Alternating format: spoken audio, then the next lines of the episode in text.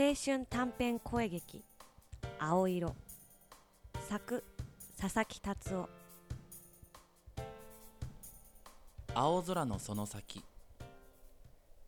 何かが始まる。そんな直感がビビッときた。こんなの初めてだった。高一の夏休みおばあちゃんの家に遊びに行った。田舎の海は広々としていて私はこの海が昔から大好きだったそんな海で私は君と出会った。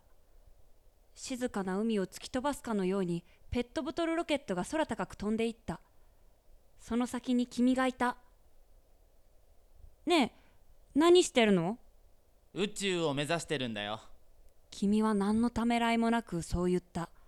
恥ずかしげもなく夢を語った。それが私には衝撃だったそれから私は毎日君と海でペットボトルロケットを飛ばした。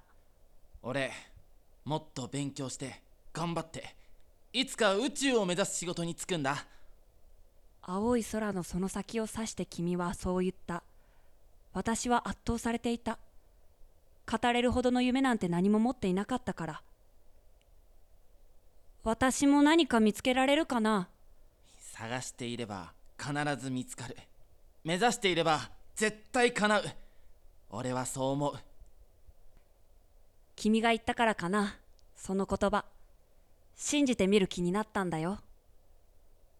この物語は私と宇宙を夢見る君とのひと夏の物語。